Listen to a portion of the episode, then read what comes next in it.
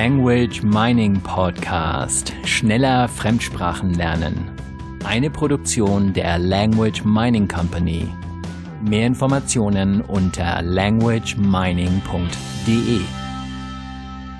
Ja, hallo, da sind wir wieder. Language Mining Podcast mit äh, dem Language Coach Carsten Peters und äh, nein, die Katrina ist nicht da. Ja, da muss ich ganz kurz mal eine Ankündigung machen. Äh, wir hatten schon vor einigen Episoden mal eine Episode, die durfte ich ganz alleine machen, weil es Katrina nicht geschafft hatte, ähm, da rechtzeitig zu kommen, weil wir im Moment einfach immer mehr Arbeit haben und es äh, nicht so ganz einfach ist, das alles so zu koordinieren. Und äh, die letzte Episode habe ich schon allein gemacht und ähm, jetzt wollen wir mal schauen. Ich werde jetzt erstmal eine ganze Zeit lang alleine weitermachen, um diesen Language Mining Podcast äh, aufrechtzuerhalten. Es gibt auf jeden Fall weitere Tipps und Tricks für uns und äh, wir haben natürlich auch noch andere Dinge zu tun. Und daher musste hier einfach ein bisschen, ja, ein bisschen Veränderung her, was ja auch nicht unbedingt schlimm ist. Also heute geht es um das Thema Native Speaker nur ein Mythos? Muttersprachler oder Native Speaker sind mit der Sprache aufgewachsen. Ja, und ich denke, das ist auch vermutlich das, äh, der, der ganz große Unterschied zwischen einem Native Speaker und eben einem Nicht-Native Speaker oder einem Non-Native Speaker. Also jemand, der die Sprache gelernt hat als Zweitsprache und jemand, der die Sprache als Muttersprache gelernt hat. Ist das denn tatsächlich immer noch so, dass alle Menschen glauben, sie bräuchten einen Native Speaker? Ja, leider ist es so. Viele Menschen äh, sehen den Native Speaker als das Nonplusultra. Das muss man haben. Und wenn man den Native Speaker nicht hat, dann kann man die Sprache nicht so lernen, wie man, äh, wie es, wie es sich gehört, wie es richtig ist. Ich glaube, dass das, ähm, naja, ziemlicher Quatsch ist. Und wir wollen dem Ganzen mal ein bisschen auf den Grund gehen. Ich habe nämlich dazu einen äh, Artikel gelesen auf ähm, Morocco World News, also eine Seite aus Marokko. Und äh, in Marokko ist Englisch noch nicht mal eine Zweitsprache, sondern höchstens eine Drittsprache, wenn überhaupt. Also ähm, ja, es ging ums, ums Englischlernen und es ging um, um die Native Speaker und äh, warum das für viele äh, Sprachlerner immer noch ein wichtiger Faktor ist. Also schauen wir mal auf dieses Thema Lehrer, Schüler. Das schauen wir uns etwas genauer an. Ähm, ja, was ist ein Schüler? Ein Schüler, der will ja immer eigentlich das lernen, was der Lehrer schon kann. Das heißt, der Lehrer kann es bereits und möchte es dem Schüler beibringen. Und äh, wenn das eben nicht so ist, dann ist der Lehrer vielleicht sogar eher ein Coach als ein Lehrer. Aber gut, lassen wir das mal beiseite. Das heißt, äh, der Lehrer bringt also dem Schüler etwas bei. Das bedeutet, im, ähm, ja, im, im Idealfall ist das, was im Kopf des Lehrers ist, was er sich für diese Unterrichtsstunde vorgenommen hat, ist äh, am Ende des Tages dann im Kopf des Schülers. Ja, das heißt, der Lehrer darf also wissen, was er tut, damit der Schüler das dann lernt. Also klassische Methode von Frontalunterricht oder Einzelunterricht, so wie es äh, heute immer noch in Schulen praktiziert wird. Was genau ist jetzt der Unterschied zwischen einem Native Speaker und einem Nicht-Native Speaker? Gehen wir also nochmal zurück zu dem Beispiel, da ist der Lehrer, der dem Schüler etwas beibringen soll. Das heißt, der Lehrer muss es ja mal irgendwann gelernt haben. Und der Unterschied zwischen einem Native Speaker und einem Nicht-Native Speaker ist ganz einfach, dass der Native Speaker diese Sprache nicht so gelernt hat, wie sein Schüler sie lernen soll. Das heißt, der Native Speaker hat sie von seinen Eltern gelernt, wie wir alle unsere Muttersprache von unseren Eltern gelernt haben, von unserem Umfeld gelernt haben und nicht nur das, sondern darüber hinaus haben wir sie als Kinder gelernt. Und wenn wir jetzt davon ausgehen, dass äh, ja, dass dieser Sprachunterricht, dass das bereits schon Jugendliche sind oder Erwachsene sind, ist das natürlich eine ganz andere Voraussetzung. Das heißt, wir vergleichen hier praktisch Äpfel mit Birnen. Der äh, nicht-Native Speaker hat also genau denselben Prozess durchlaufen. Wir gehen einfach davon aus, dass dieser nicht-Native Speaker jetzt ein wirklich ein gutes oder ein sehr gutes Sprachniveau hat. Er hat also genau den Prozess durchlaufen, den der Schüler auch durchlaufen soll. Und dennoch könnten wir jetzt ja sagen, dass die meisten Native Speaker, die als Sprachtrainer arbeiten, doch auch eine andere Fremdsprache können. Also gehen wir mal davon aus, äh, ein typischer Sprachunterricht in Deutschland, zum Beispiel in einer Volkshochschule, und da ist jetzt äh, eine Englischlehrerin aus England, also eine Britin, das ist eine Native Speakerin und die ähm, gibt jetzt den Unterricht. Und dadurch, dass sie in Deutschland lebt, hat sie ja Deutsch gelernt gelernt. Das ist jetzt für den Unterricht nicht wichtig, äh, vermutlich nicht unbedingt wichtig, dass sie Deutsch kann, nur sie hat den Prozess, eine Fremdsprache zu lernen, ja gelernt. Und nun könnte man ja glauben, das könnte man ja eins zu eins aufs Deutsche übertragen. Naja, äh, grundsätzlich ein Verständnis dafür zu haben, was es bedeutet, eine Fremdsprache zu lernen, das macht natürlich Sinn, das ist klasse. Nur auf der anderen Seite hat äh, das Deutsche einen ganz anderen Anspruch an, ähm, äh, an das Sprachenlernen als das Englische. Damit will ich jetzt nicht sagen, dass Englisch oder Deutsch, dass die jetzt äh, schwerer oder leichter sind, einer von beiden, sondern es geht einfach darum, der, die Art der Schwierigkeit.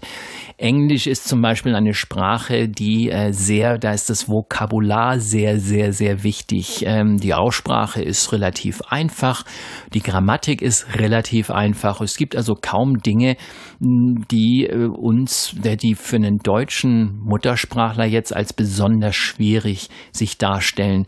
Aussprachetechnisch mit dem TH, ja, das kann man, kann man schon hinbekommen. Das ist nun auch nicht, nicht so schwer. Andersherum ähm, äh, müssen wir natürlich eine, eine Satzstellung lernen, die wir so aus dem Deutschen nur von sehr einfachen Sätzen kennen. Auch da wieder dadurch, dass die englische Satzstellung meistens schon mehr oder weniger vorhanden ist, geht das auch relativ einfach. Andersrum ist es sehr viel schwerer. Der, ähm, ja, der Engländer oder der englische Muttersprachler darf sich im Deutschen natürlich mit äh, vielen Dingen auseinandersetzen, wie Artikel und so weiter, die Sachen, die er gar nicht kennt. Ähm, auch stellen sich ähm, äh, Zeiten anders dar. Äh, das ist sowohl für den Deutschen als auch für den, für den Engländer. Einfach sind die anders lernbar. Man darf mit anderen Methoden an die Sache rangehen, andere Erklärungen und so weiter. Das heißt, hier hat der nicht-Muttersprachler einen Riesenvorteil, weil er ganz genau weiß, welche Schwierigkeiten er und damals seine Mitschüler hatten, diese Sprache zu erlernen. Und diese Schwierigkeiten, die praktisch der Engländer oder die Engländerin oder der englische Muttersprachler jetzt ähm, für Deutsch hatte, die sind fürs Englische nicht unbedingt relevant. Von daher, hm, naja. Ja, und was ist mit der Aussprache? Die Aussprache eines Muttersprachlers kann man doch äh, kaum nachahmen. Ja, ist das wirklich so? Ist es denn wirklich so, dass denn nur der Muttersprachler die Aussprache äh, sehr gut kann? Nun ist der Muttersprachler natürlich auch aus einer bestimmten Region und spricht mit dem Akzent dieser einen bestimmten Region und äh, er kann natürlich nicht alle Varianten, äh, Aussprachevarianten des Englischen. Also machen wir es mal pauschal auf Länderebene wie wie Irland, England, äh, Schottland, USA und Großbritannien Großbritannien, äh, Quatsch, ähm, äh, Australien, Neuseeland und so weiter und so fort. Äh, es geht hier also nicht darum, wie der ähm, Muttersprachler die Aussprache spricht, sondern es geht darum, wie kann ich es lernen, ähm, äh, mit entsprechenden Aussprachetechniken eine Aussprache zu lernen. Und mal ganz ehrlich, dafür brauche ich kein Muttersprachler zu sein. Ähm, außerdem gibt es jede Menge Beispiele im ähm, Internet, auf YouTube und so weiter, wo ich mir entsprechende Akzente anhören kann. Es geht also nicht darum, dass der Lehrer im Unterricht das äh, sozusagen vorbetet oder vorspricht, spricht und ich es dann nachplappere. Dafür gibt es inzwischen viel, viel bessere Methoden und Tools, als ähm, sich nur darauf zu verlassen. Ähm, natürlich ist es immer schön, einen Muttersprachler zu haben, aber auch hier appelliere ich einfach an den, an den Nicht-Muttersprachler, an den Trainer, der sollte das schon sehr gut drauf haben und jetzt nicht mit einem starken Akzent sprechen. Ich gehe einfach mal davon aus, wer als äh, Sprachtrainer mit starkem Akzent spricht, hm, der hat wohl seine Hausaufgaben nicht gemacht. Also ähm, das ist praktisch wie im richtigen Leben. Ein Fliesenleger sollte Fliesen legen können und ein äh, ähm, Friseur sollte Haare schneiden können. Und auch da gibt es natürlich gute und schlechte. Und wie gesagt, der Muttersprachler ist nicht unbedingt besser, nur weil er das äh, richtig aussprechen kann. Wie soll er denn es den anderen beibringen? Denn auch hier wieder hat der Muttersprachler natürlich die Aussprache nur intuitiv gelernt, eben durch ständiges Nachplappern der Laute der Mutter des Vaters und so weiter. Und das ist äh, ja im fortgeschrittenen Alter nicht mehr so möglich. Ja, aber die Redewendungen und die ähm, typischen Ausdrücke, die man nur als Muttersprachler kann. Ja, natürlich sitzt hier der Muttersprachler sozusagen an der Quelle der Sprache, kennt sich sehr gut aus in seiner eigenen Sprache, naja, hoffentlich, und äh, kennt natürlich all diese Slang-Ausdrücke, umgangssprachlichen Redewendungen oder auch ähm, ja äh, die kleinen die, die Nuancen zwischen der Bedeutung zwischen den einzelnen Synonymen oder quasi Synonymen, wo also Wörter praktisch fast das gleiche bedeuten und doch ein Unterschied zwischen ihnen ist. Äh, all diese Aspekte kann ein Nicht-Muttersprachler natürlich nicht wissen. Aber mal ganz ehrlich, auf welchem Niveau bewegen wir uns denn hier? Also was für einen Kurs mache ich denn hier? Bin ich schon fließend in der Sprache und will jetzt noch einen drauflegen und nochmal um einiges besser werden? Es ist ein bisschen so wie, äh, wenn ich in der dritten Klasse Mathematik habe, dann frage ich den Lehrer auch nicht ähm, nach Einstein-Formeln, die der oder sonstigen schweren Ableitungen von irgendwas. Natürlich wäre es toll, wenn der Lehrer all diese Dinge könnte, nur in so kurzer Zeit kann er mir die eh nicht beibringen.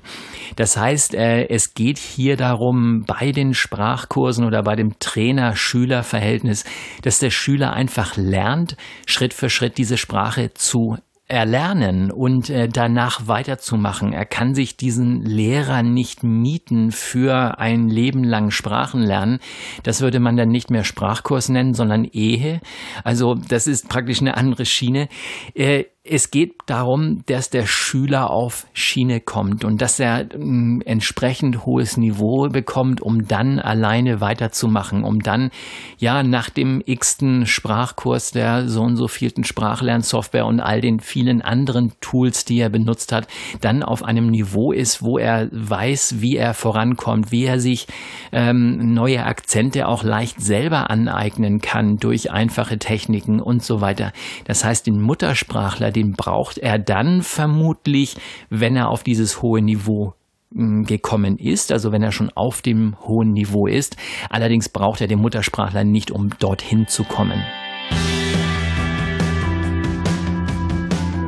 Ja, kann denn der Native Speaker überhaupt irgendwas besser? Nun ja, auf jeden Fall lässt sich so ein Native Speaker sehr gut verkaufen. Also wer so einen hat ähm, in der Firma, so wie wir von der Language Mining Company, wir haben die Katrina, die ist aus den USA. Und äh, das ist natürlich ein, ein Verkaufsfaktor. Also es ist eine Marketing, eine Marketinggeschichte. Und das liegt genau daran, dass eben äh, immer noch der Mythos so stark verbreitet ist, dass der Native Speaker einfach besser ist. Natürlich geht es auch, äh, ist es auch so, wenn ich natürlich zwei Trainer habe und die beide eine sehr gute Ausbildung haben, dann äh, äh, könnte ich mir natürlich vorstellen, dem, dem Native Speaker den, den Vortritt zu lassen. Der dürfte dann aber natürlich mindestens in ein, zwei Sprachen auf ein sehr hohes Niveau gekommen sein, der also die Erfahrung selbst gemacht haben. Er darf sich mit Sprachlernmethoden und so weiter auskennen. Also der Native Speaker, allein Native Speaker zu sein, das das reicht nicht. Ich würde immer darauf achten, einen guten Lehrer zu finden, einen guten Coach zu finden, als nur darauf zu achten, dass es ein Native Speaker ist. Hier vielleicht noch mal eine kleine Anekdote. Ich ähm, bin damals in Brasilien gewesen. Am Anfang, äh, ich konnte sehr gut Spanisch, äh, Portugiesisch nicht so gut und ähm, ja, habe dann praktisch immer mehr dazugelernt und habe dann irgendwann ähm, mal mit einigen Menschen gesprochen, die mich dann nicht verstanden haben. Und ich habe mich dann gefragt, das hab doch alles richtig gemacht, habe das doch alles gelernt und ich hatte auch all die, die Aussprache und, und äh, mit, mit den besten Methoden, den besten Lehrern und so weiter. Und mein Portugiesisch war wirklich schon auf einem sehr hohen Niveau. Und äh, das war genau das Problem. Äh, die Menschen, mit denen ich mich da unterhalten habe in diesem speziellen Fall, das waren Analphabeten. Es waren Menschen aus, aus, armer, aus armen Regionen, die, äh, deren portugiesischen Niveau einfach nicht besonders hoch war, die einfach mit meinem Gedankengut und auch mit meiner Wortwahl nicht umgehen konnten. Das heißt, ich habe auf einem zu hohen Niveau gesprochen. Das klingt jetzt erstmal ähm, seltsam. Wie kann man das schaffen? Nur äh, hätte ein Brasilianer genauso gesprochen wie ich, ähm, hätten die den auch nicht verstanden. Das heißt, es ging hier ganz klar um, um Bildungsniveau, um Wortwahl und ähm, das könnt ihr, liebe Hörer, vielleicht einfach mal in eurem Umfeld auch mal ausprobieren. Ähm, wenn ihr mit Menschen sprecht, die, die keine so hohe Schulbildung haben, dann ähm, ist es manchmal so mit so viel Fremdwörtern und, und ähm, ja, komplexen Sachverhalten können die nicht so viel anfangen, weil man halt bildungstechnisch und sprachlich einen Schritt, denen einen Schritt voraus ist. Was jetzt nicht immer, ähm, es ist, hat nichts mit Überheblichkeit zu tun, sondern es hat einfach ähm, damit zu tun, zu erkennen, auf, auf welchem, auf welchem Bildungsstand bewegt sich jemand und ähm, ja, überfordere ich den mit, äh, mit Themen, die für den vielleicht auch gar nicht interessant sind, gar nicht relevant sind. Und äh, das ist immer so ein bisschen die Sache, da äh, sich auf das richtige Niveau einzustellen, mit wem ich da gerade spreche. Ähm, ja, also mit einem Universitätsprofessor, sagen wir mal so, kann ich mich natürlich sehr viel leichter unterhalten als mit ja, mit, mit einem Jugendlichen, der vielleicht nicht so viel Schulbildung hat und keine Lebenserfahrung, keine große Ausbildung und so weiter. Das sind natürlich Welten. Also auch in der Muttersprache gibt's da Unterschiede. Ja, das war's heute zum Thema äh, Mythos Native Speaker. Äh, vielleicht kann ich den einen oder anderen da ein bisschen zu anregen, mal darüber nachzudenken, was denn wirklich dran ist. Ähm, ja, es ist schön, so jemanden zu haben, nur äh, man darf nicht, sich nicht blenden lassen davon, dass das ein Native Speaker ist, sondern man darf ein bisschen hinter die Kulissen schauen.